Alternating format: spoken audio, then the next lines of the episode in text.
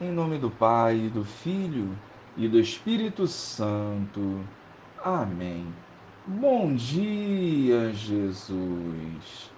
A Ti entregamos o nosso dia, confiando em vossa providência e no vosso amor. Fica conosco, sara as feridas dos nossos corações e nos fortaleça na caminhada rumo ao céu. Amém. Naquele tempo, Jesus disse à multidão: o reino de Deus é como quando alguém espalha semente na terra. Ele vai dormir e acorda noite e dia, e a semente vai germinando e crescendo, mas ele não sabe como isso acontece.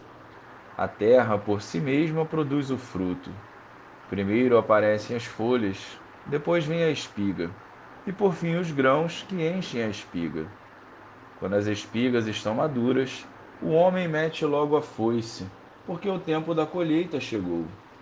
E Jesus continuou: Com quem mais poderemos comparar o reino de Deus? Que parábola usaremos para representá-lo? O reino de Deus é como um grão de mostarda, que ao ser semeado na terra, é a menor de todas as sementes da terra.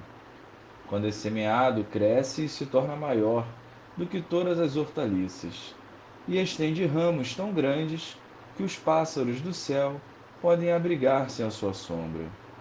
Jesus anunciava a palavra usando muitas parábolas como estas, conforme eles podiam compreender.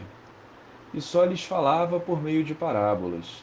Mas quando estava sozinho com os discípulos, explicava tudo. Louvado seja o nosso Senhor Jesus Cristo, para sempre seja louvado.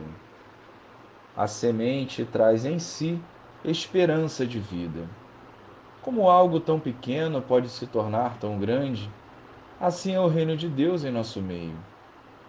Aos olhos humanos pode até parecer amortecido e sem vitalidade, mas quando cultivamos o coração puro e aberto ao Senhor, ele cresce, nos auxilia perante as dificuldades e nos leva ao triunfo. De forma silenciosa, a partir da nossa decisão, o reino de Deus vai se alastrando e nos consumindo, a ponto de não mais buscarmos no mundo as respostas e o direcionamento, mas somente no Senhor. Assim vamos crescendo e amadurecendo na fé, sendo instrumentos do Senhor, estendendo o reino por onde andarmos.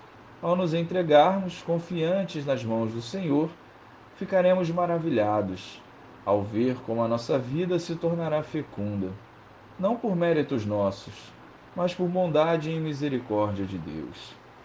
Não sejamos cristãos apenas pelo nome, mas principalmente pela vivência da palavra de Deus.